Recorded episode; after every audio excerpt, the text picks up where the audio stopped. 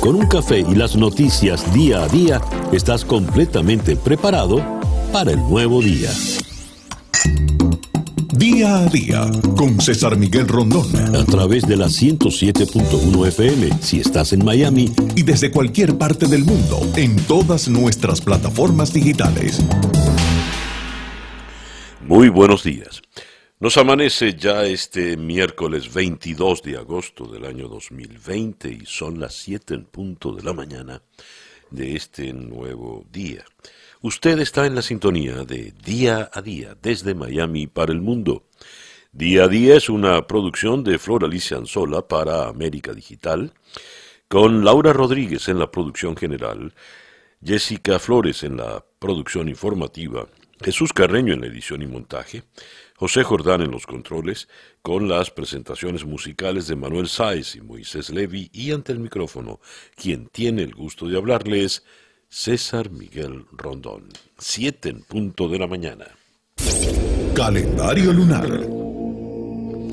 Como lo habíamos comentado en el día de ayer, desde las 4 y 37 minutos de esta mañana, el sol entró en Leo y tenemos además a la luna creciente en Leo, un día muy leonino, vigoroso e importante, pues el de hoy. De la luna en Leo, Leo, buen momento para tratar asuntos que resalten la hidalguía y la generosidad de las personas. La calidez y el orgullo serán factores fundamentales para obtener reconocimiento. Eh, hay gran tendencia a la exageración, el dramatismo y el exhibicionismo y es la luna ideal para buscar la admiración y el reconocimiento de los demás. Es buena luna para tratar asuntos con personas de poder y prestigio. Es una buena luna para eh, todo el que quiera admiración, aplauso y reconocimiento. Y esa luna estará allá arriba hasta las 7 y 40 minutos de la noche, o mejor dicho, de la tarde, porque el sol se pone tarde. Y a las 7 y 40, pues la luna entrará creciente en Virgo, pero de Virgo hablamos mañana. Resumiendo, por el día de hoy, un sol y dos lunas, luna creciente en Leo a partir de las 7 y 40 de la noche, creciente en Virgo, sol en Leo, cuando nos amanece este miércoles 22 de julio del año 2020. Y a las 7 y 2 minutos de la mañana, escuchemos el reporte meteorológico en la voz de Alfredo Finale. Buenos días, Alfredo. Hola, ¿qué tal César? Muy buenos días para ti, muy buenos días para todos los amigos que están en sintonía con la 107.1 FM. Ya hoy es miércoles, mitad de semana. Te comento en primer lugar que el trópico está bastante activo en toda nuestra cuenca atlántica. Vemos avanzar la zona de disturbios sobre el Golfo de México que pudiese estar llegando en los próximos días al área de Texas, al tiempo que sobre el Atlántico también tenemos que seguir vigilando esa amplia zona de nublados, lluvias y tormentas que avanza hacia la zona sur de las Antillas Menores. Hoy otro día mayormente nublado, un día con actividad de lluvias y tormentas eléctricas afectando alrededor de un 40 a un 50%. Se mantiene el viento del este alcanzando en el mar de 15 a 20 nudos, olas de 2 a 3 pies de altura, la bahía con mar picada y precaución para operadores de embarcaciones pequeñas máximas hoy quedando entre 88 y 91 grados Fahrenheit. Próximos días, poco cambio en general. Se mantiene el mismo patrón de tiempo cálido, húmedo, con actividad de lluvias y tormentas eléctricas sobre el sur de la Florida, quedando alrededor de un 50 a un 60%. Yo soy Alfredo Finale y les deseo muy buenos días. Muchísimas gracias, Alfredo. Alfredo Finale es el meteorólogo de nuestra emisora hermana Actualidad 1040 AM. Estas son las noticias de Venezuela. Estados Unidos ofrece 5 millones de dólares por información para procesar a Michael Moreno, presidente del Tribunal Supremo de Venezuela, por, por participar en el crimen organizado transnacional. Moreno, un amigo de Maduro, usó su posición de autoridad para beneficio personal, aceptando sobornos para influir en los resultados de los casos penales en Venezuela. Eso lo dijo en su cuenta oficial de Twitter el secretario de Estado Mike Pompeo. Moreno eh, se defendió diciendo que esos son señalamientos cobardes e infundados. No es la primera vez que pretenden atacarme los voceros del imperio norteamericano en sus intentos torpes. Buscan subvertir la institucionalidad democrática y la paz en Venezuela, pero no podrán lograrlo. Bien, eh, del exterior viene otro dolor de cabeza para el, eh, el régimen. Resulta que Lituania, Letonia y Estonia, los tres países bálticos, emitieron un comunicado conjunto en el que llamaron a establecer un gobierno de transición en Venezuela.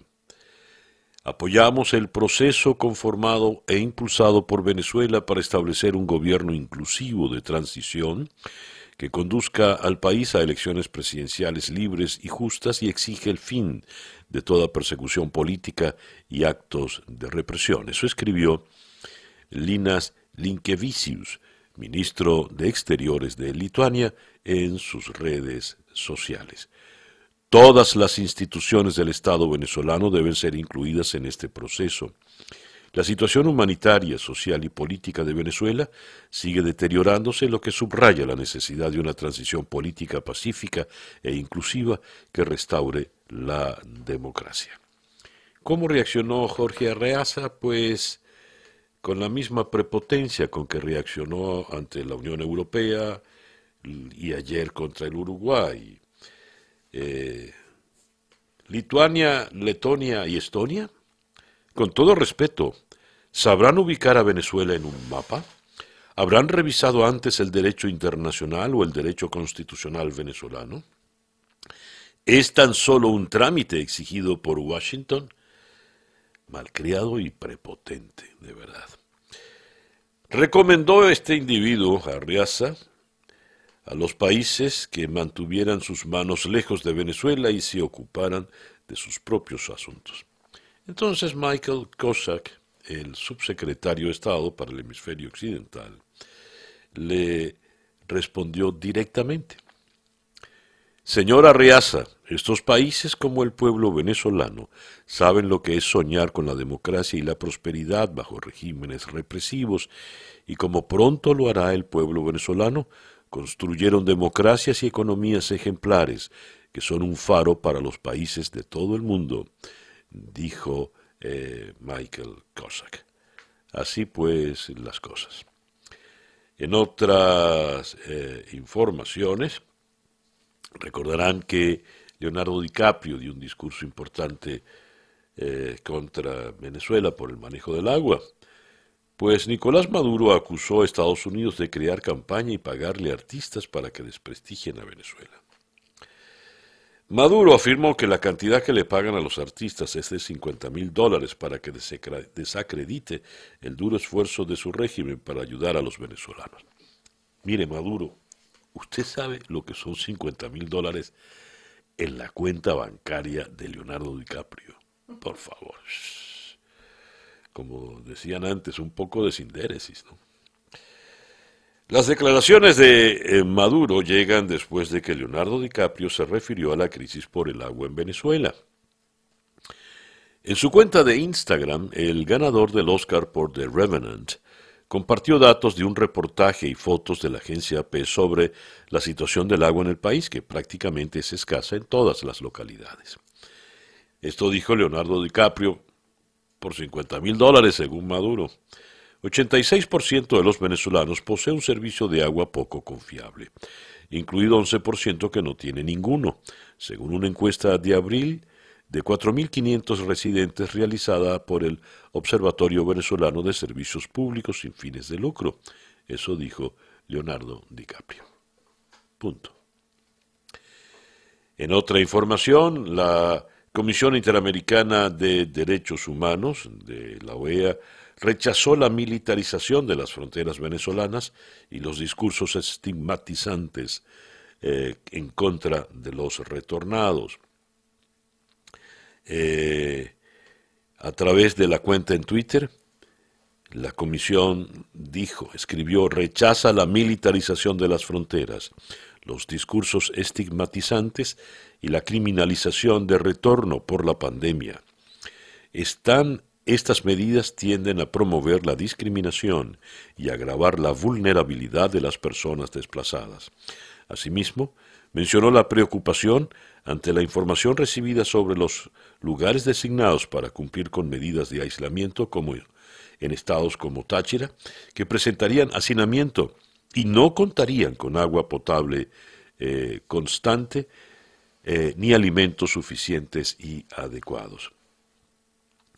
Recordemos que eh, la doctora López, la presidenta de la Sociedad Venezolana de Infectología, advirtió cuando le dijo a Maduro, un enfermo es un enfermo, no un bioterrorista, le dijo, están entrando sanos y luego, al someterlos al proceso de hacinamiento, enferman. Y eh, cerramos con esta información. José Manuel Olivares fue designado comisionado para la emergencia sanitaria durante la sesión virtual de la Asamblea Nacional en el día de ayer.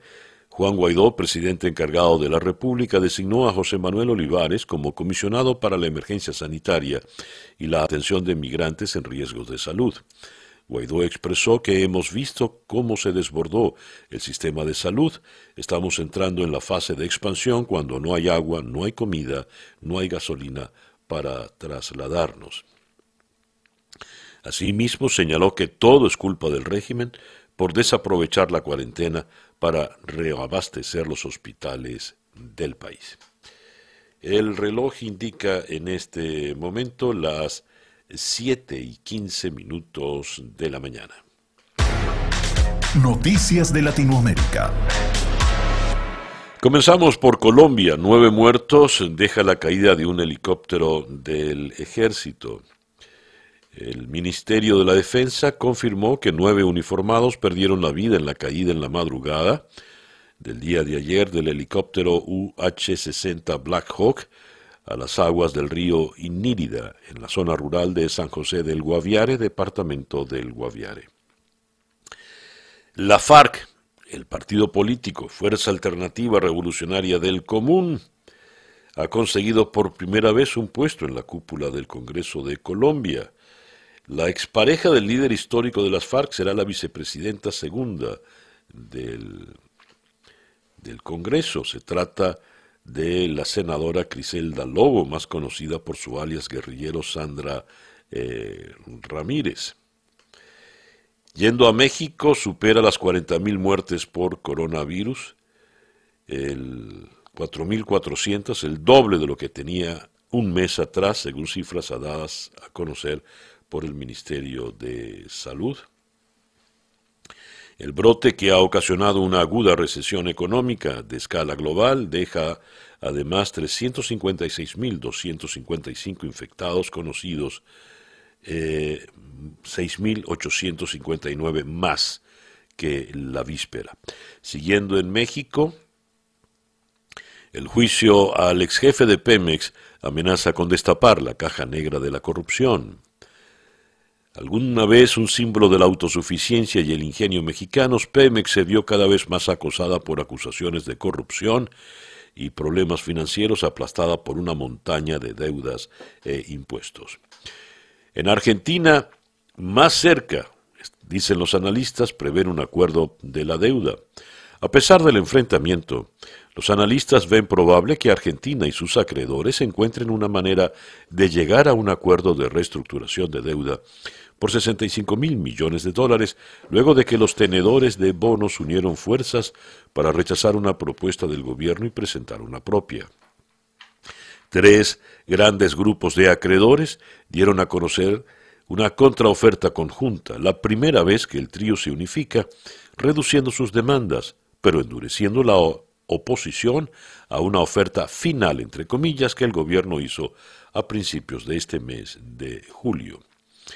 Los extranjeros que ingresen al Uruguay por cualquiera de sus fronteras deberán llevar consigo un visado que compruebe que se hicieron un test de COVID-19 para poder circular en el país, según anunció ayer el propio presidente Luis Lacalle Pou. visado que compruebe el hisopado. Así dice la noticia uruguaya. Quito supera los 11.000 casos de COVID-19. Ecuador ya llega a 76.217 casos confirmados. Los decesos eh, llegaron a 5.366, lo que representa 48 más que el día lunes. Estas son informaciones de ayer, eh, martes. En Nicaragua, la Alianza Cívica por la Justicia y la Democracia decidió suspender su participación en la opositora Coalición Nacional, llamada a ser la gran fuerza política que enfrente al sandinista Daniel Ortega en las próximas elecciones previstas para noviembre de 2021. Siguiendo en Nicaragua, la Comisión Interamericana de Derechos Humanos afirma la represión gubernamental nunca ha cesado desde mediados del 2018, cuando Daniel Ortega recurrió a ataques armados para silenciar protestas en su contra, según un informe de la Comisión.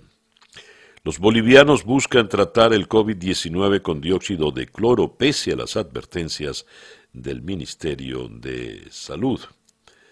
Eh, el dióxido de cloro es una sustancia similar a una lejía que la Administración de Alimentos y Medicamentos de Estados Unidos dijo que puede poner en peligro la salud y no se debe comprar ni beber como tratamiento médico. En eh, un despacho de eh, la Deutsche Welle vemos dramáticas fotografías. En Bolivia continúan recogiendo cuerpos de las calles. Cuerpos, cadáveres eh, que fallecieron por el, COVID. En Chile, la región metropolitana, epicentro de la pandemia, anota su cifra más baja de nuevos casos desde el mes de abril. Y en Brasil se registran 41.008 nuevos casos de coronavirus y 1.367 muertes. Ese el panorama en la América Latina. El reloj indica 7 y 20 minutos de la mañana acá en Día a Día. Escuchas Día a Día con César Miguel Rondón. Nuestra agenda para el día de hoy, miércoles 22 de julio. Vamos a comenzar en Florida, eh, puntualmente en Boca Ratón, conversando con el analista político José Aristimuño, eh, para abordar la situación en Estados Unidos. El presidente Trump, ante la arremetida la creciente de la pandemia, ha aprobado, ha empezado a hacer campaña por eh, el uso de las máscaras. Eh, y por otra parte tenemos su ofensiva mandando eh, fuerzas federales ya a, algunas ciudades problemáticas, ciudades curiosamente gobernadas por demócratas ocurrió en Portland y la noticia más reciente es lo que está pasando en Chicago. Luego vamos a conversar con el periodista Eugenio Martínez, periodista venezolano especializado en el tema electoral, y con él vamos a abordar todo el panorama, la situación que habría de llevar a unas elecciones parlamentarias en Venezuela para el 6 de diciembre. Pero se empiezan a oír voces que comentan, a lo mejor es preferible posponerlas, voces que vienen desde sectores afectos al chavismo. Vamos a ir hasta Santiago de Chile para conversar con Cristian Fuentes. Él es profesor de Relaciones Internacionales en la Universidad Central de Chile. No vamos a hablar puntualmente de la situación chilena, sino de la situación latinoamericana en general. Nos hacemos esta pregunta. ¿Regresó la militarización en América Latina? Y ello porque a propósito del COVID-19, en algunas naciones los militares han vuelto a la calle a ejercer control político y los militares en la calle son un problema. Excepción de Venezuela, no porque en Venezuela no hayan salido los militares, sino porque en Venezuela los militares están en la calle mucho antes de la pandemia, en la calle, en los ministerios, en las oficinas públicas y por supuesto en la represión. Ya que hablamos de los militares venezolanos, Vamos a conversar con la periodista Sebastiana Barraes. A ver, recordarán ustedes que les habíamos colocado el audio de Edward, el líder del ELN en el frente oriental, donde eh, le juraba eh, lealtad hasta la muerte a Nicolás Maduro. Sebastián Barraez, que cubre con mucha solvencia el tema militar, periodísticamente hablando, llamó la atención en su más reciente artículo sobre un detalle interesantísimo y muy revelador. El escandaloso silencio, así lo han definido, de la Fuerza Armada venezolana, la Fuerza Armada Nacional Bolivariana, con relación a este anuncio. Porque Padrino López, que se ha vuelto muy locuaz últimamente, eh, no ha dicho nada, ni para estar de acuerdo con Edward, ni para condenarlo, ni nada, pero lo cierto es que una fuerza guerrillera manifiesta solidaridad con Maduro, pide la unión de su fuerza guerrillera con la fuerza venezolana, y la fuerza venezolana no dice nada. Vamos a abordar ese tema con Sebastián Barraes. Eh, escucharon ustedes recién José Manuel Olivares, diputado de la Asamblea Nacional en el exilio, médico oncólogo, ha sido comisionado por Juan Guaidó, comisionado presidencial para la salud y la atención sanitaria a los migrantes. Abordaremos con él el tema de la pandemia y qué puede hacer ahora de manera especial en su cargo de comisionado. Y vamos a cerrar nuestra agenda de hoy en Londres con Rafa de Miguel, el corresponsal del diario El País de Madrid, allá en la capital del Reino Unido. La injerencia rusa en el Reino Unido es uno de los objetivos de Moscú en Occidente.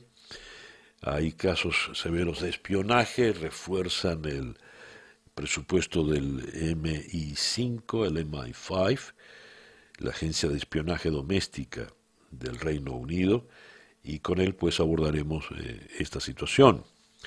Ya eh, se, ya sabemos de cómo fue la injerencia rusa en las elecciones presidenciales de Estados Unidos en el 2016. Y, eh, y eh, Joe Biden en Estados Unidos dijo en la campaña electoral que si se comprobaba, él sí iba a actuar de manera severa contra Rusia, cosa que reclama no hizo eh, Donald Trump. Pero por lo visto sí hay injerencia en el Reino Unido y allá sí el escándalo está armado. Esa pues nuestra agenda para el día de hoy. Jueves, perdón, miércoles 22 de julio del año 2020. Y ya son las 7 y 26 minutos de la mañana. El editorial con César Miguel Rondón. Un amigo oyente escribe, Caballo Loco se identifica, ¿cuántos millones recibió el chulo de Danny Glover? Danny Glover, recordarán, recibió muchos millones de dólares para hacer una película sobre Toussaint Louverture, el líder independentista haitiano, el primer movimiento independentista en la América se dio en Haití, Toussaint Louverture fue el que la encabezó. Danny Glover recibió una millonada, no recuerdo cuánto, pero una millonada para, ah, eh, ¿cómo se llama? Para hacer esta película. Creo que no se ha rodado ni un pie de esa película. Pues bien, esto viene a tono porque Nicolás Maduro ha reclamado que Leonardo DiCaprio Pobrecito él se llenó los bolsillos cobrando 50 mil dólares para ocuparse de Venezuela y ocuparse puntualmente de la situación del agua en Venezuela que escasea. Están pagándole 50 mil dólares a las estrellas para que hablen mal del régimen. Bueno, esto no solo nos da una idea de lo acosado que está Maduro, sino de la el cretinismo que le caracteriza. Ahora, no es Leonardo DiCaprio, es que los tres países bálticos han manifestado su oposición al régimen, es que Uruguay dijo que eh, en Venezuela hay una dictadura, es que la Unión Europea se manifestó en firme, es que eh, ahora Michael Moreno tiene una cuenta de 5 millones por su cabeza. Bien.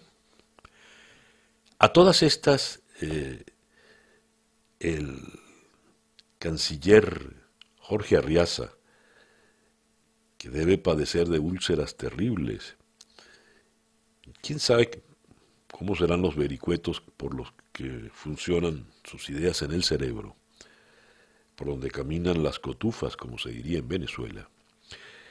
Eh, lo cierto es que ya lo único que dice es, la Unión Europea váyase a la porra, ocúpese de sus cosas, Uruguay vaya, ocúpese de lo suyo, eh, ustedes, los países bálticos, saben dónde queda en el mapa Venezuela, en fin.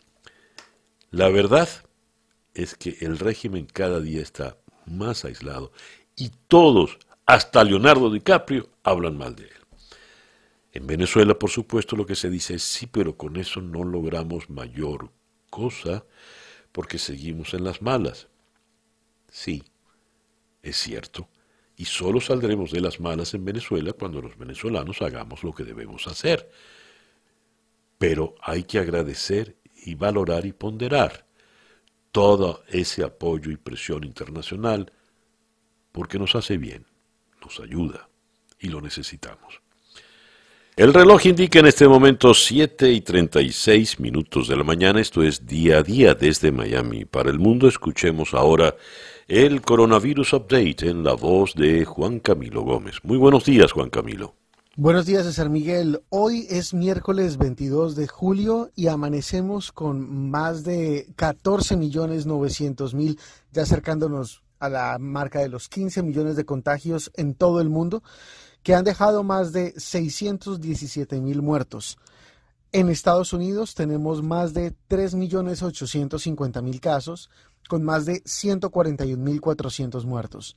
En Florida sumamos casi 370 mil casos que han dejado un total de 5.319 muertos. Dios. Gracias, Juan Camilo. Juan Camilo Gómez es nuestro compañero en actualidad 1040 AM. 3.902.233 casos confirmados en Estados Unidos para un total de 142.073 muertos. Dios mío. Así las cosas. El reloj indica en este momento 7 y 37 Capicúa.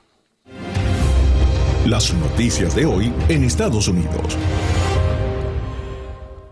Comienzo por The New York Times. Eh, hay un cuarteto de fotografías donde nos muestran manifestaciones en la ciudad de Portland y estas manifestaciones han sido reprimidas por agentes federales, fuerzas de seguridad, y a ello le dedica su gran titular, el The New York Times, dice, estos, esta represión solo le eh, añade combustible a las protestas, el presidente está empeñado en eh, aplicar ley y orden como eslogan de campaña, fue el mismo que utilizó en su momento Richard Nixon.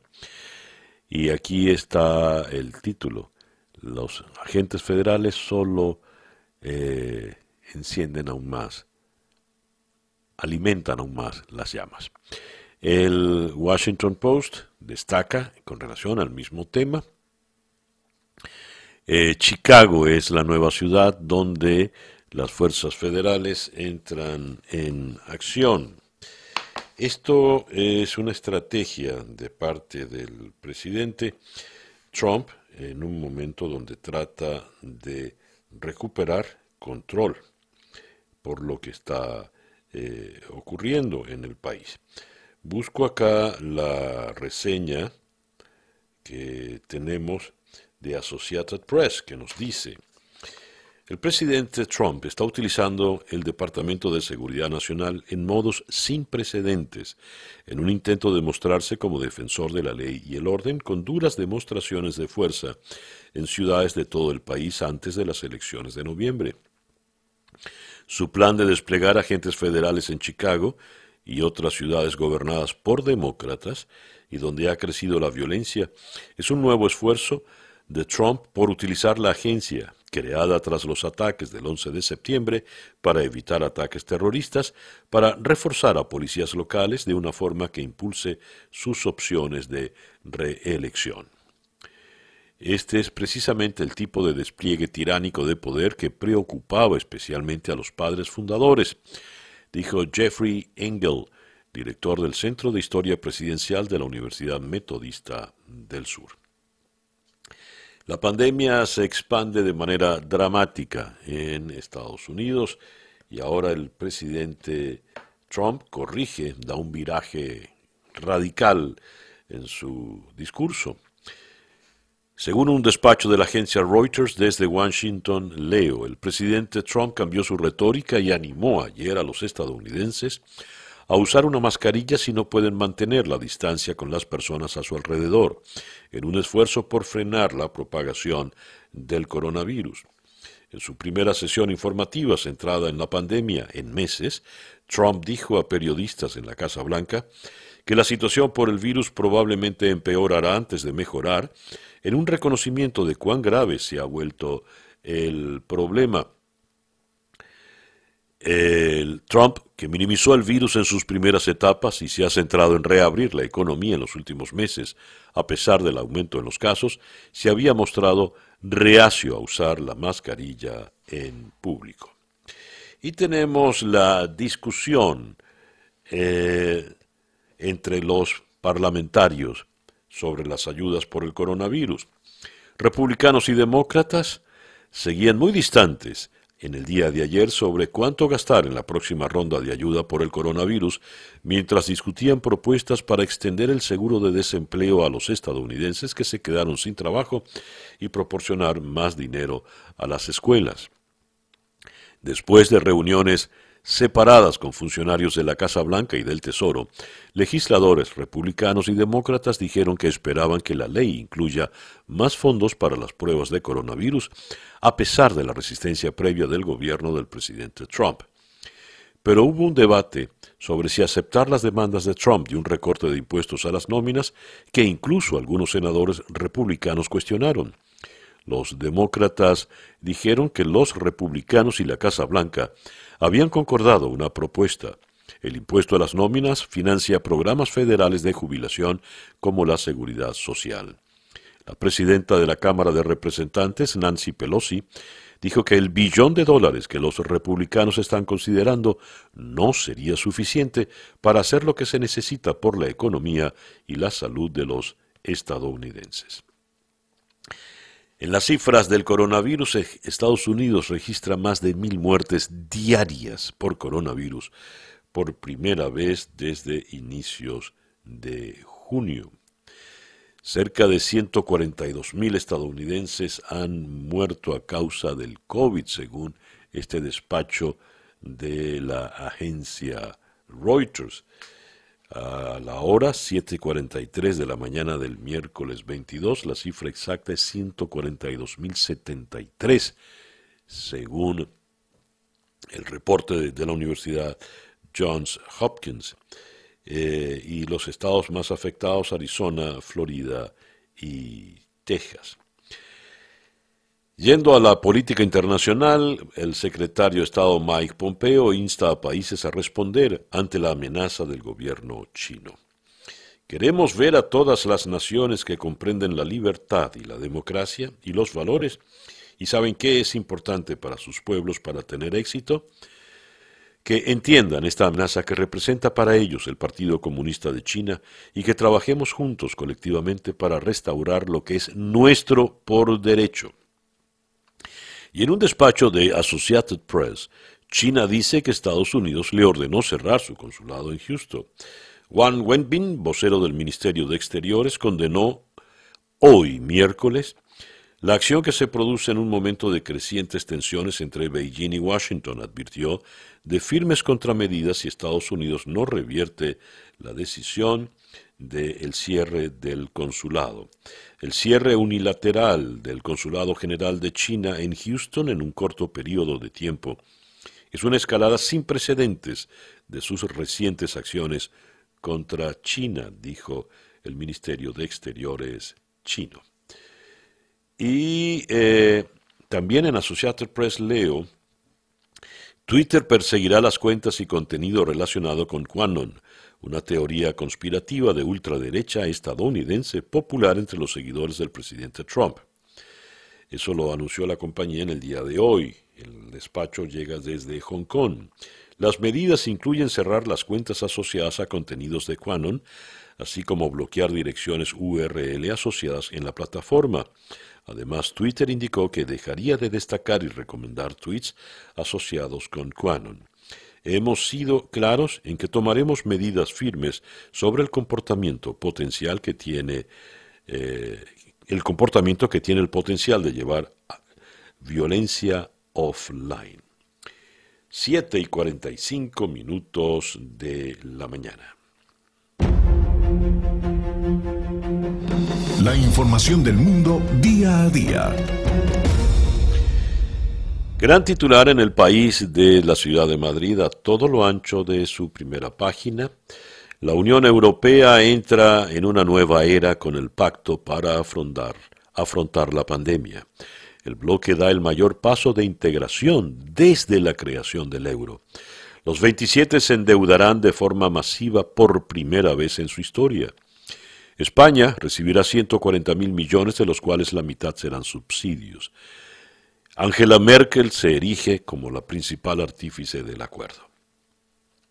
El texto, que viene desde Bruselas, nos dice, la Unión Europea pactó a las 5 y 30 de la madrugada del día de ayer el mayor salto en su modelo presupuestario de las últimas décadas. Los 27 socios acordaron un fondo para paliar los daños económicos de la COVID-19 de 750 mil millones de euros y un marco financiero para el 2021-2027 de más de un billón de euros.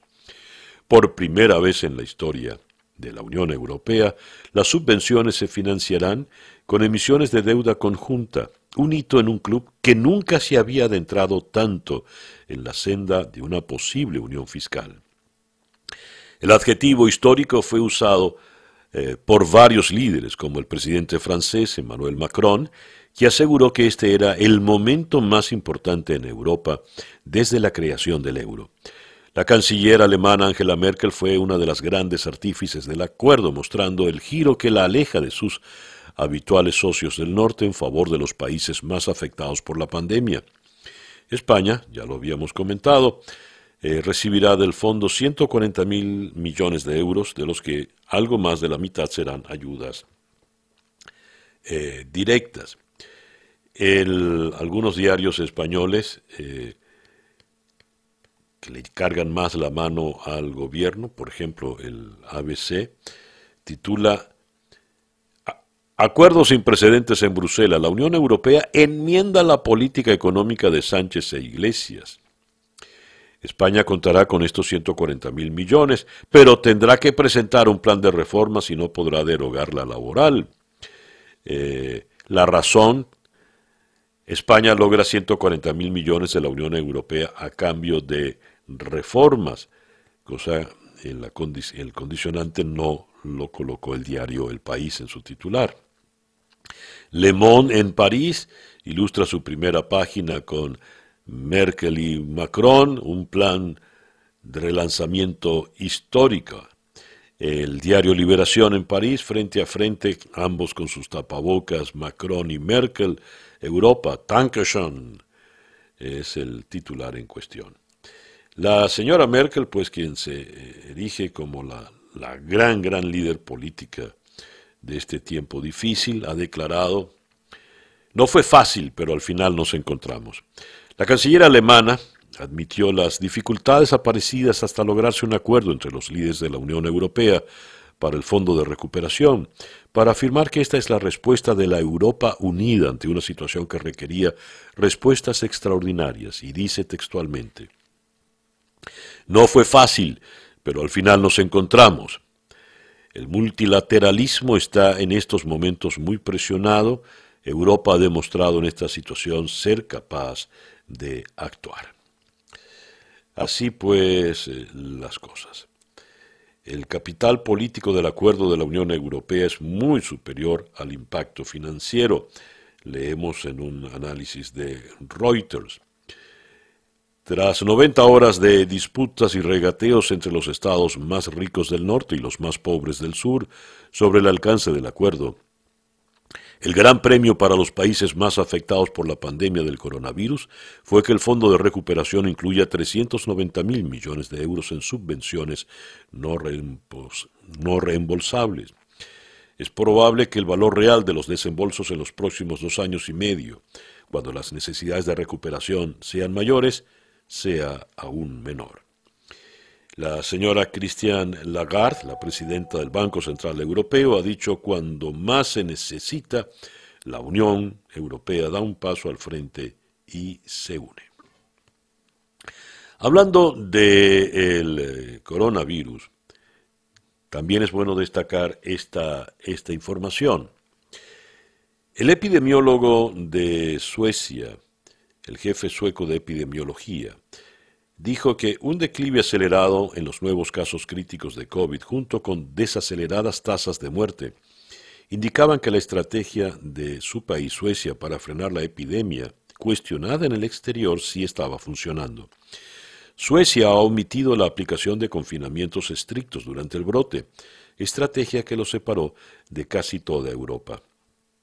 El epidemiólogo jefe Anders Tegnell de la Agencia de Salud Pública sueca dijo que una ralentización rápida en la propagación del virus indicaba muy fuertemente que Suecia había alcanzado una inmunidad relativamente extendida.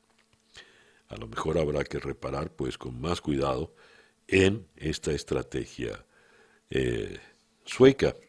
Y eh, leo, con relación al espionaje en el Reino Unido, según un despacho de la agencia EFE, el gobierno del Reino Unido ha subestimado la amenaza que plantean las interferencias de Rusia en el país, que es uno de los principales objetivos de Moscú en Occidente, según un informe divulgado por el Comité Parlamentario de Inteligencia y Seguridad británico.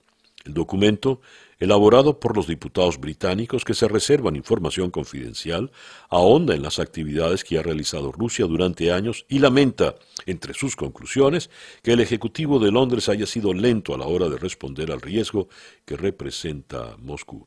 Importantes eh, diarios británicos como The Guardian y el Times han dedicado sus grandes titulares de primera página en el día de hoy a este asunto. El reloj indica en este momento las 7 y 52 minutos de la mañana acá en Día a Día. Día a Día. Y bien, tenemos ahora en la línea telefónica al analista político José Aristimuño desde Boca Ratón, acá en el sur de la Florida. José, muy buenos días. Muy buenos días, César. Gracias por tenerme en el programa a ti por atendernos. José, a ver, en, la, en el escenario político de los Estados Unidos, el presidente, ah, por una parte, ante la expansión del coronavirus, ha dado un giro importante a su discurso y ahora sí recomienda el uso de la máscara. Políticamente hablando, ya que el presidente le dio un uso político a la máscara en cuestión, ¿qué significa esto? ¿Cómo lo ves? Pues yo creo que primero que nada hemos visto de parte del presidente Trump eh, una este, no consistencia, no ha tenido consistencia en la, en la manera que maneja el coronavirus. Como tú bien dices, primero dijo que la máscara no era una cosa, era una libertad privada, luego dice que ahora sí es necesario, dice que el coronavirus se va a acabar, va a desaparecer en algunos días, que puedes usar la vacuna de la gripe, del flu para batallarlo, luego dice que eso no es correcto. Entonces, realmente ha sido una estrategia confusa, eh, una estrategia que no tiene una meta a llegar y bueno, vemos las, las consecuencias, 64 mil infecciones diarias eh, a nivel nacional, más de 3 millones de casos, más de 100 mil muertos. Este, lamentablemente la responsabilidad de este gobierno ha sido catastrófica. A ver, el, eh, la, baja popularidad o la baja propensión al voto para el presidente Trump, según las últimas encuestas, Mm, se afianca, se afinca, mejor dicho, en eh, el mal manejo para la opinión pública del coronavirus. ¿Esto le afectará más en ese sentido, José? Eh, ciertamente, César. Este, yo creo que el, el, americano lo que quiere realmente, eh, yo diría que son dos cosas: eh, la seguridad nacional, su seguridad propia y su seguridad financiera. Están viendo, están viendo en este momento que las dos están están muy pegadas. Ciertamente tenemos un desempleo catastrófico. Uno de nueve americanos no tiene empleo. Eh, y esto es importante que la gente lo sepa, eh, el beneficio de, desempleo de 600 dólares semanal, que es lo que estaba dando actualmente, que está dando actualmente el gobierno eh, nacional, eso ya está a punto de expirar. Entonces ahora es que vamos a empezar a ver una economía catastrófica, una economía en peligro y bueno, como ustedes bien saben, estamos ahorita en el Congreso, se está, se está negociando una segunda ronda de, los cheques de, estímulos que eh, ciertamente ayuda, pero sabemos que no va, no va a ser suficiente. A propósito de estos, están discutiendo republicanos y demócratas el nuevo paquete de ayudas. ¿Qué va a terminar surgiendo en esa discusión? Pues primero que nada, este, están dando dinero para asegurarnos que la manera que se reabran este, los colegios, eh, necesitamos dinero para la tecnología. Sabemos que gran parte de los colegios que van a reabrir van a tener por lo menos una parte incorporada digitalmente. A mí realmente me parece una responsabilidad enorme sobre todo aquí en, Florida, que el gobernador diga que no, que tenemos que abrir en agosto, pase lo que pase, no importa el riesgo de los niños. O sea, ciertamente eh, muy preocupante eh, para mí, para mi familia y para miles de americanos eh, a, través del país. Yo creo que al final del día tenemos que los niños tienen que estar en una educación, pero hay que hacerlo de una manera cuidadosa. Entonces, la parte de educación es una parte que está en este, en este estímulos. Sé que van a bajar eh, o van a subir este, los dineros, lo que se considera este, que alguien que necesite ese tipo de cheque. Es decir, más personas van a calificar en esta segunda, en esta segunda ronda. No estamos claros todavía porque la verdad que no estamos cerca de ninguna negociación, pero esperamos que para la primera semana de agosto ya, ya tengamos un poco más de, detalles eh, en relación a cuánto será este cheque, cuántas personas eh, lo recibirán, cuánto tiempo va a demorar que la gente lo, lo, lo, reciba. Eh, yo te puedo decir que me parece que sí hay que hacerlo, tenemos que, que ayudar a la gente ahora más que nunca, pero no es algo, es una curita al problema. Lo que tenemos que realmente es buscar la manera de poner, controlar este virus. Actualmente este virus controla Estados Unidos, Estados Unidos no está controlando el virus. Tenemos que hacer eh, lo que se tenga que hacer para, para controlarlo y, y, que esta economía poco a poco eh, continúe surgiendo. Una última pregunta, José, tiene que ver con el uso de agentes federales para reprimir manifestaciones en algunas ciudades. Primero fue Portland en Oregon y ahora es la ciudad de Chicago. El presidente se empeña en el lema de ley y orden, un viejo lema muy republicano, lo usó Richard Nixon en sus tiempos. Eh, todo esto tiene, por supuesto, la intención electoral de afianzar eh, su imagen. ¿Lo logrará el presidente? Pues mire, yo creo que eh, hay una gran hipocresía eh, eh, en algunas, en cierta manera dentro de los republicanos y yo diría más Trump que los propios republicanos porque yo no considero ni siquiera que Trump es, republicano, su propio tendrá en algún momento su propio partido. ciertamente ley y orden es clave y es uno de los principios de, este país y, debería ser de esa manera, pero hay una línea que cruzar cuando ves en Portland que están agentes federales armados en camionetas que están agarrando a, estos protestantes, los están metiendo eh, en estas camionetas y se los están llevando, como si ciertamente fueran este, unos criminales, si no, y no lo son. Ah, hay uno, uno, una pequeña, un pequeño porcentaje que son violentos, ese tipo de personas ciertamente no tienen derecho a protestar de esa manera, no deberían hacerlo, pero la mayoría son personas que están protestando eh, pacíficamente. Entonces, este, un presidente que ataca que nada podía ser más lejos que la verdad, que los demócratas son socialistas, que los demócratas, que Joe Biden quiere meter, eh, quiere construir que Venezuela se convierta en la próxima Venezuela. El que está, el que pareciera que fuera Venezuela, el que pareciera que fuera comunista, fue el presidente Trump cuando abusa eh, de su poder como comando en jefe y, ordena que estas personas, este, muchas veces encapuchadas, agarren a estos protestantes, los metan eh, sin preguntarles, sin darles sus derechos, los metan en estas camionetas este, y se los lleven. Es muy, muy preocupante, muy preocupante. Eh, se está metiendo con unos principios más importantes de, la Constitución, ciertamente, de Estados Unidos, que es la libertad. José, muchísimas gracias por atendernos en esta mañana. Muchas gracias a ti. José Aristimuño, analista político desde el sur de Florida. Están programadas en Venezuela unas elecciones parlamentarias para el 6 de diciembre.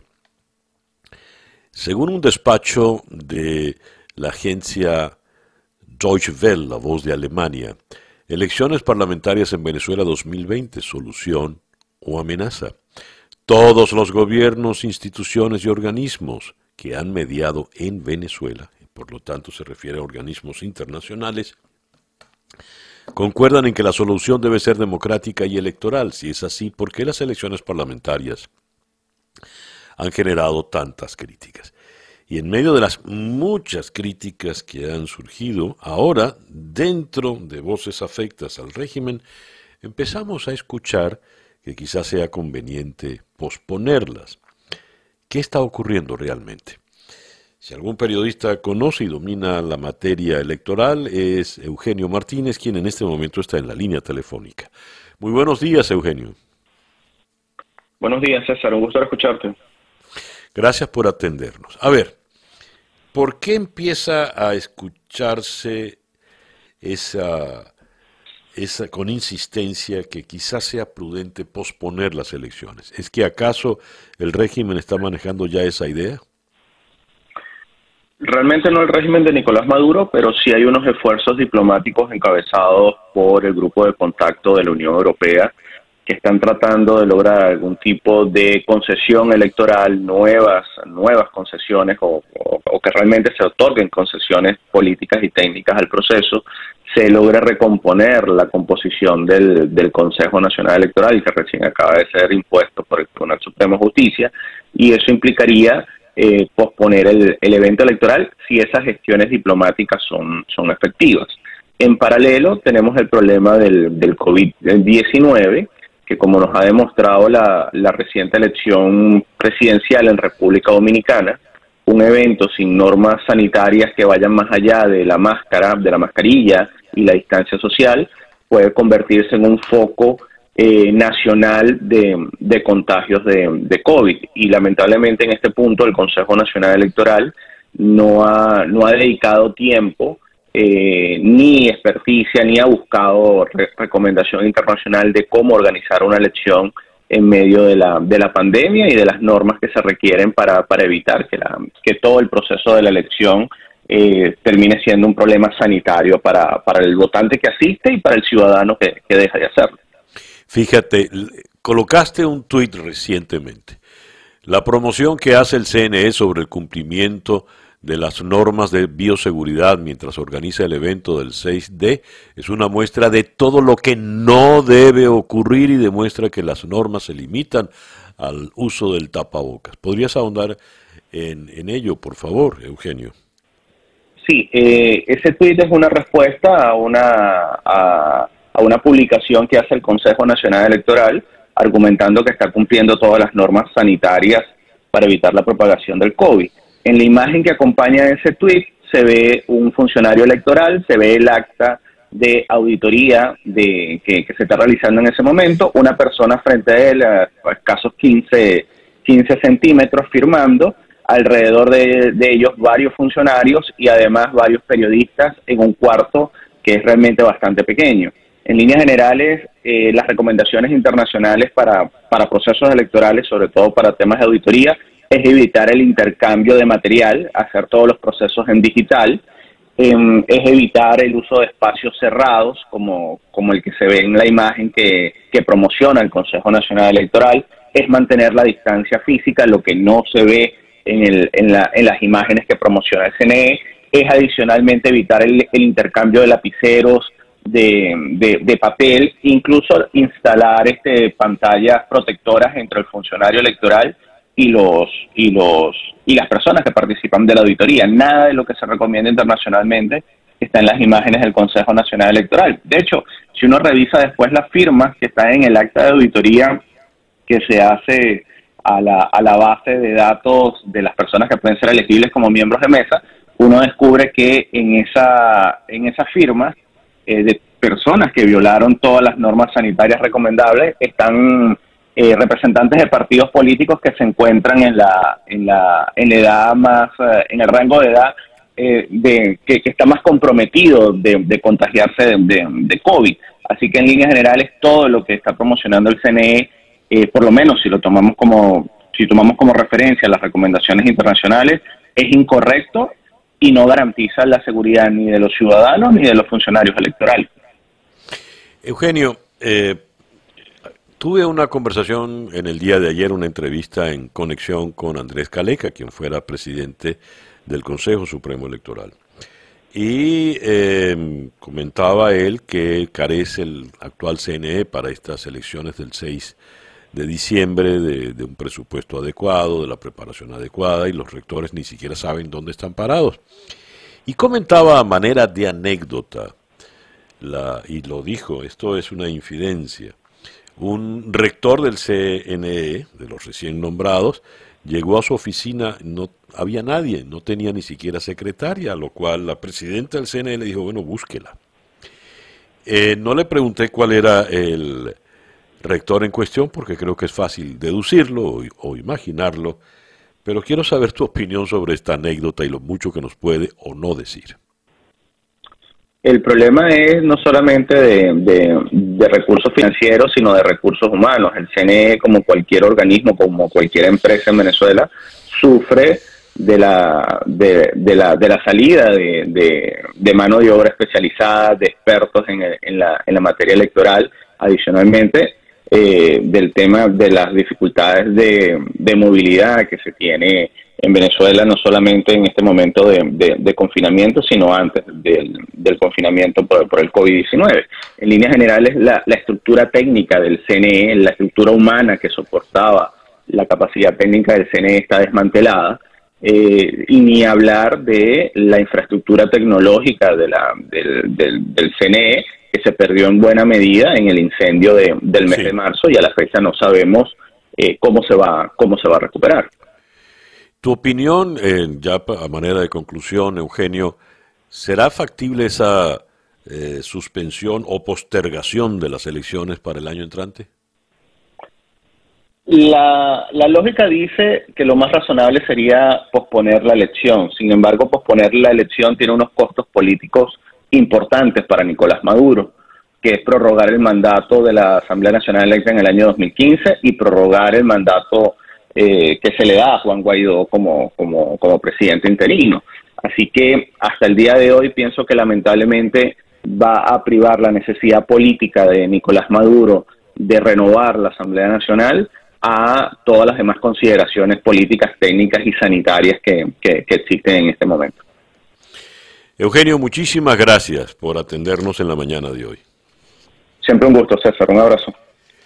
Era el periodista venezolano especializado en la materia electoral, Eugenio Martínez, sobre las eventuales elecciones parlamentarias del mes de diciembre en Venezuela. 8 y 15 minutos de la mañana. Día a día con César Miguel Rondón. Leo varios titulares. Andrés Manuel López Obrador legaliza la intervención militar en 12 tareas policiales. Eh, el presidente de México oficializa la participación de Fuerzas Armadas en materias de seguridad pública. Otro titular. Se acelera la militarización del gobierno en Brasil. Los militares salen a la calle. Y a raíz, estas son informaciones que no necesariamente tienen que ver con la epidemia del COVID-19. Pero lo cierto es que con la epidemia del COVID-19, los militares en América Latina han vuelto a la calle a ejercer labores policiales o de control. Y en América Latina sabemos lo que representan los militares en la calle. La pregunta, ¿regresó la militarización en nuestro continente? Vamos hasta Santiago de Chile, donde en la línea telefónica está el profesor Cristian Fuentes. es profesor de Relaciones Internacionales en la Universidad Central de Chile. Profesor Fuentes, muy buenos días. ¿Cómo está César? Muy buenos días. Profesor, ¿cómo observa usted este proceso de militarización en nuestro continente? Bueno, eh, efectivamente, como usted decía recién, los militares vuelven a las calles, pero todavía no tenemos una eh, una situación como la de décadas atrás de dictaduras militares, aunque sí de, de mayor eh, intervención en ese sentido, porque los gobiernos no son capaces eh, con las policías, digamos, de, eh, mm, eh, de, enfrentar problemas como el, como el narcotráfico u otros problemas de seguridad interna. Claro, no estamos en el panorama de, las, de la década de los 70, cuando abundaban las dictaduras militares en el continente, pero los militares en la calle ya son una señal muy distinta. Y se lo digo como venezolano que en Venezuela ya tenemos eh, unos cuantos lustros con los militares en la calle. ¿Será una tendencia cuando tenemos presidentes tan distintos ideológicamente como Bolsonaro o López Obrador que insisten en el tema? ¿Será una tendencia por qué personajes, líderes políticos tan distantes ideológicamente coinciden en la militarización? Sí, aunque aunque es distinto, a ver, el, caso mexicano, eh, el tema del, narcotráfico es demasiado fuerte, demasiado.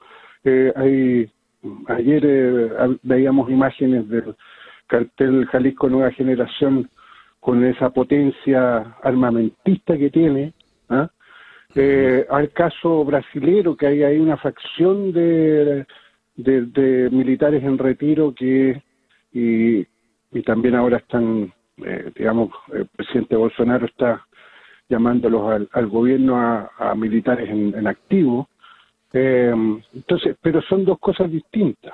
Eh, en el caso chileno, por ejemplo, también hay, se están discutiendo un par de leyes en el Congreso sobre uno sobre inteligencia, de donde donde los militares también pareciera ser que van a, van a empezar a, tomar ciertas, si es que esas leyes son aprobadas, por supuesto, eh, ciertas funciones de seguridad interna.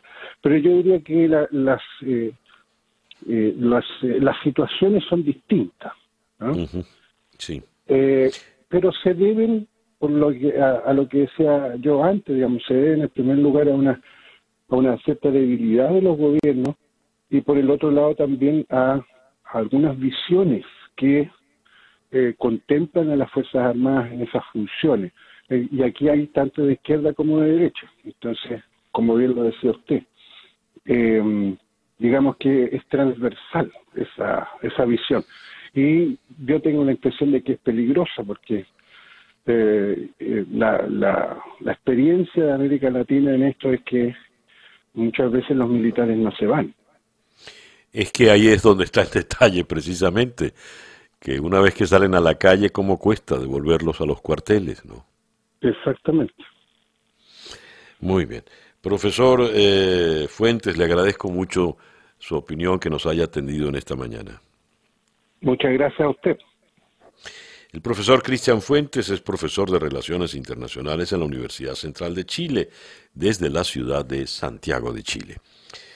Eh, hay una noticia que llama la atención en medio de tantas que, preocupan en, los días que, que corren. Dice el país de Madrid en su primera página, hoy no en su primera página, en la página web, que estamos corriendo el riesgo de una explosión solar que podría acabar con nuestra con nuestra civilización. sería ya el colmo. En tiempos de crisis, en tiempos duros, esto es una, una, circunstancia recurrente, milenaria ya. Cada vez que viene una epidemia, una pandemia, eh, se empieza a hablar del fin del mundo, empiezan a surgir las tendencias apocalípticas, empiezan a verse las, a tenerse las visiones apocalípticas. Ocurrió en el medioevo y ahora que estamos en el muy sofisticado eh, conocimiento técnico científico del siglo XXI, por lo visto no nos alejamos de esa propensión apocalíptica y de repente, de nuevo arrasados por una pandemia, en este caso terrible como la del COVID-19, vuelve a hablarse entonces de un apocalipsis, una tormenta solar nada menos que acabaría con todo nuestro sistema planetario y acabaría obviamente con todo lo que hemos logrado los humanos en este sufrido y hermoso planeta Tierra. En fin, pasemos mejor la página, porque el Sol todavía está muy lejos de nosotros. Y leo titulares en The Guardian en Londres y The Times también en la capital británica, en clara alusión sobre el tema del espionaje ruso en el Reino Unido. Parecieran noticias que vienen de los tiempos de la Guerra Fría, mas no son totalmente actuales. Vamos a la ciudad de Londres, donde en la línea telefónica tenemos al corresponsal del país de Madrid en la capital británica, Rafa de Miguel. Rafa, muy buenos días, muy buenas tardes para ti. ¿Qué tal? Muy buenas, muy buenas tardes y disculpad un poco el, ruido de ambiente, pero en este momento estoy en la calle encaminándome hacia la, hacia la oficina. En breve me imagino que tendré mejor sonido, pero creo que me escucháis bien, ¿no? No, sí, se, se te escucha claramente. Así tenemos un poco de ambiente londinense de este lado del, del océano. Rafa, a ver, ¿cuán graves son estas revelaciones sobre el espionaje ruso en el Reino Unido que tienen marcan un abanico muy amplio desde espionaje para intentar robar los datos de la vacuna del COVID-19, la vacuna de Oxford, hasta injerencia electoral. ¿Qué nos puedes comentar, por favor? Pues hombre, ha sido un, un, eh, un golpe muy duro para el gobierno y una noticia muy polémica, aunque de algún modo ya se esperaba. Este informe llevan trabajando en él tres años en la Comisión de Inteligencia y Seguridad de la Cámara de los Comunes. Desde entonces han estado hablando con multitud de testigos y expertos para saber cuál era el grado de injerencia, de infiltración de los agentes rusos, de los actores que actúan en nombre del gobierno de Vladimir Putin en el entorno británico. El informe estuvo preparado antes incluso de las elecciones del pasado diciembre pero el gobierno de Boris Johnson decidió retrasar su publicación. Decían que se estaba componiendo una nueva comisión de inteligencia en el Parlamento, que iban a cambiarse los puestos y que evidentemente ese informe debería conocerse una vez que las instituciones estuvieran de nuevo estabilizadas después del cambio de gobierno. Sonaba excusa, sonaba a excusa para que el informe no se conociera públicamente en los días previos a unas elecciones y, como recordáis, Boris Johnson ganó con abrumadora mayoría. Y el informe es bastante demoledor. En primer lugar, acusan directamente al gobierno de no haber querido investigar cuáles fueron las interferencias, las, injerencias reales de, los agentes rusos en los dos procesos democráticos más importantes que ha tenido este país en, las últimas, en los últimos años, en el referéndum de independencia de Escocia y en el referéndum sobre la salida de la Unión Europea. El gobierno y los servicios de seguridad no hicieron nada a la hora de prevenirlo ni a la hora de estudiar posteriormente si realmente había habido injerencias y el gobierno ahora mismo ha dicho que no tiene ninguna intención de investigarlo, con lo cual ese asunto siempre quedará pendiente y siempre arrojará una sombra de duda sobre los procesos democráticos. ahora, ¿por qué, habla, ¿por qué, ¿por qué esa actitud de, de Boris Johnson y su gobierno? Pues porque el Brexit ha sido probablemente el asunto que más ha dividido este país en los últimos años. Algunos lo consideran zanjado después de, después de la llegada de Boris Johnson a, a, Downing Street y después de haber seguido adelante con, con la decisión sin ninguna prórroga más.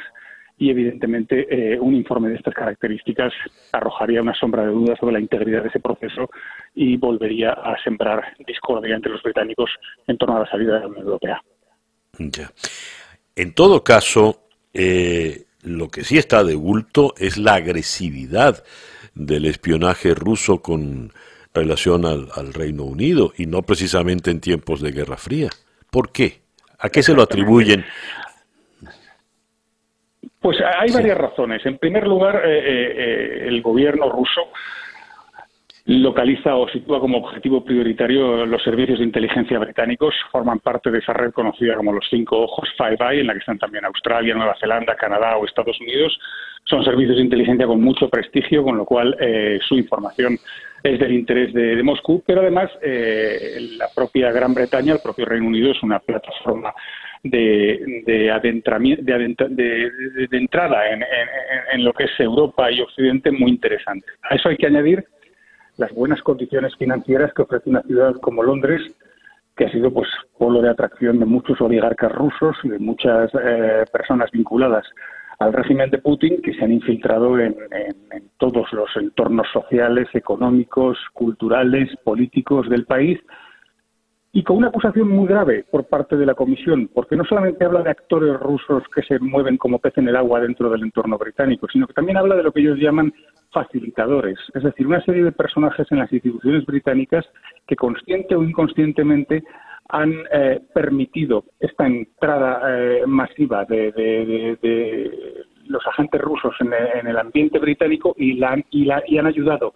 a que se extienda. Abogados, eh, agentes de propiedad inmobiliaria, eh, brokers, mm, personas a las que les ha venido muy bien negociar con, con, estos nuevos actores que entraban en el mercado británico y que han acabado siendo la plataforma de lanzamiento para actividades ilegales, en el sentido de blanqueo de capital. Ya. ¿No es riesgosa la apuesta política de Boris Johnson a la larga? Eh, ya como última pregunta, Rafa. Habrá que verlo.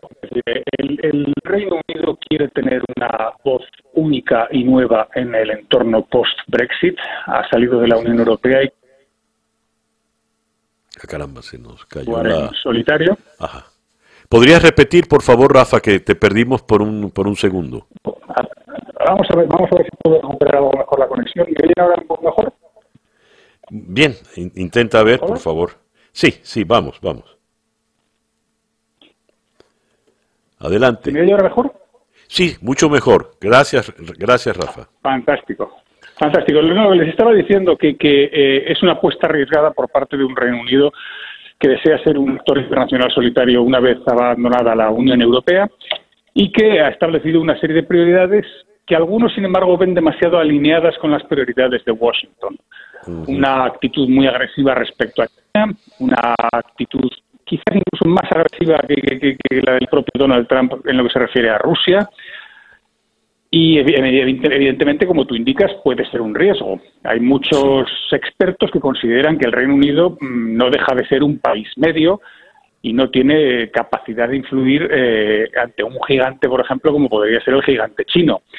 El caso de Hong Kong es evidente. El Reino Unido eh, advirtió de que no le gustaban las medidas que estaba imponiendo el gobierno chino en Hong Kong y anunció la posibilidad de ofrecer la nacionalidad británica a cerca de tres millones de ciudadanos de, Hong Kong.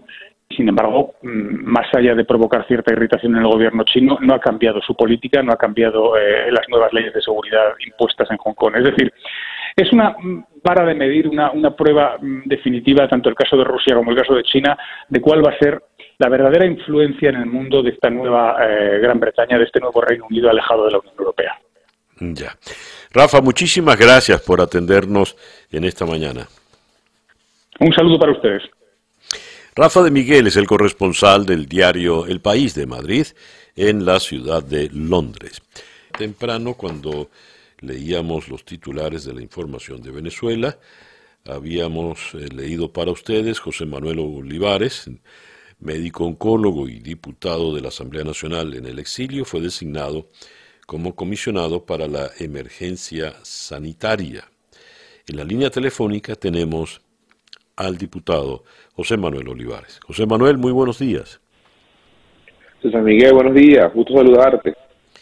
A ver, ¿en qué consiste esta comisión que se te acaba de, otorgar y cuál es tu plan de acción? Bueno, César, en primer lugar es ser visible las mentiras o el mal manejo que ha venido realizando Nicolás Maduro en el tema del, COVID-19, poder eh, informar a la comunidad internacional y a los venezolanos, que son el principal actor en medio de esta pandemia, todo lo que está sucediendo mal con el COVID-19, todo lo que se debe hacer y cómo construir esfuerzos o lograr esfuerzos internos y externos para enfrentar el COVID-19. Construir también las, las vías que, que ya hemos avanzado bastante en eso, en, llevar insumo y material médico a nuestros hospitales, en lograr material de protección a nuestros médicos. Debo recordarse esa que la tasa más alta de mortalidad en el personal de salud hoy en el mundo está en Venezuela, 21% de mortalidad en personal de salud, es decir, de cada cinco fallecidos, uno es un médico o enfermera en nuestro país, llevar el material de protección necesario para los médicos y la otra gran arista que es lograr con los gobiernos aliados y privados la atención en salud a los migrantes fuera del país, es decir, a todos más de 5 millones de venezolanos que están en todo el mundo, mujeres embarazadas, niños, pacientes enfermos que están en Colombia, Chile, Perú, Ecuador, Estados Unidos, que no tienen acceso a la salud, que hoy la pasan muy mal, que no tienen ningún tipo de tratamiento, construir y concretar el tratamiento o a medidas que puedan garantizar el tratamiento en algunas patologías, en algunos sistemas de salud, es decir, coordinar la atención sanitaria dentro y fuera del país, entendiéndose esa la realidad fáctica, que es el control del territorio que tiene Nicolás Maduro, que es la, las debilidades que tenemos nosotros como, como Asamblea Nacional en el manejo del Estado venezolano, del control del Estado, pero al final eh, es un esfuerzo más por en lo que ha sido César para mí eh, la, la, política, devolverle el sentido a la política, volverla a ser una herramienta para ayudar, para servir y salir un poco de ese cuadrante de la guerra, del ataque, de, la, al hablar y darle realmente soluciones a la gente en medio, sin duda, de, del gran dilema político, la gran confrontación política que vive el país. ¿Cuál es la realidad del coronavirus actualmente en Venezuela? Lo primero que te diría es que lamentablemente la cifra de fallecidos es de 205 hasta ayer en la noche. Son, y, y que el número es distinto al de Nicolás Maduro. Hay que sumar los 85 fallecidos que no están en la data oficial, es decir, de cada 10 personas que han muerto por coronavirus en Venezuela, 7 no son reconocidas por la dictadura. Esto viene a generar una tasa de mortalidad del 2.1%, una tasa de mortalidad similar a la que enfrenta y vive la región. Eh, hoy el, la ciudad capital, para que tengamos un ejemplo, y pongo Caracas simplemente por un tema que es la ciudad con mayor capacidad o oferta hospitalaria, tiene ya en este momento el 82% de ocupación en las áreas COVID de sus grandes hospitales. A nivel nacional, en toda Venezuela, ya el 69% de las terapias intensivas están ocupadas.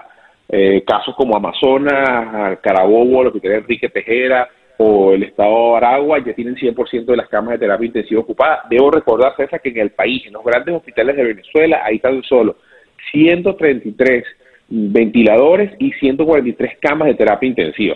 Esa es la capacidad real en los grandes hospitales de Venezuela. Un Nicolás Maduro que miente descaradamente cuando en abril anunciaba que habían 27 mil camas hospitalarias y ahora viene con este anuncio demagógico que, por cierto, no ha arrancado de construir un hospital de campaña en el Poliedro. Si habían 27 mil camas, y la data entre comillas oficial es que hay 10.000 casos, bueno, ¿para qué tienes que construir un hospital de campaña si deberías tener todavía 17.000 camas más de colchón? Es decir, eh, eh, la situación va camino a empeorarse, todo parece indicar que la tasa de contagio en este momento sigue aumentando, casos, eh, estados que empiezan a complicarse, como es el caso del estado Monaga, el estado Bolívar sigue complicando, el estado Amazonas, el estado, estado Suátegui y sin duda la capital eh, que cuando hablo de la capital agrego Vargas y Miranda, donde la tasa de contagio sigue en ascenso y la capacidad y se ve reflejada en la disminución de la capacidad hospitalaria o en el colapso de la capacidad hospitalaria. Tuvimos eh, la información de un brote de unos 50 trabajadores en el Canal 8, en las instalaciones de BTV. Y ahora llega esta información, el Sindicato Nacional de Trabajadores de la Prensa recogió la denuncia de los empleados de BTV que dieron positivo en el COVID aseguran que están confinados en las instalaciones del canal y que no están recibiendo atención médica. Algunos duermen en el piso porque no hay suficiente espacio, otros en un sótano sin señal, sus familiares ni siquiera pueden hablar con ellos, están presos. ¿Qué nos dices al respecto, José Manuel? Esto es una prueba más de algo que hemos venido diciendo, César, que es la judicialización de la pandemia, que es el manejo parapolicíaco a la pandemia. Es esta lógica militarista eh, y represiva de Nicolás Maduro que cree que con balas, sedín, capuchas, pasamontañas va a lograr contener el COVID-19. Él no ha entendido que el COVID-19 se ataca y se contiene con mascarilla, con distanciamiento social, con apoyo social a las familias, con planes de apoyar a las familias, como hemos dicho nosotros, como es el caso del plan de Fondo por la Vida, del 100% a la familia venezolana para que pueda aguantar la cuarentena en su casa, sino él ha judicializado esto. Hoy el venezolano tiene miedo. Hoy el venezolano le da miedo decir tengo fiebre, le da miedo decir tengo COVID porque sabe que su destino va a ser ese, el de los trabajadores de BTV, que es que te agarran, te ponen a dormir en un hotel donde probablemente voy con otro punto, como tienes que esperar 18 días para recibir el resultado de una prueba PCR, probablemente estás bien, pero te vas a enfermar cuando estás hacinado o en contagio con otra positiva para el COVID-19. Esto hace que pierdas al actor fundamental en una pandemia que es el ciudadano.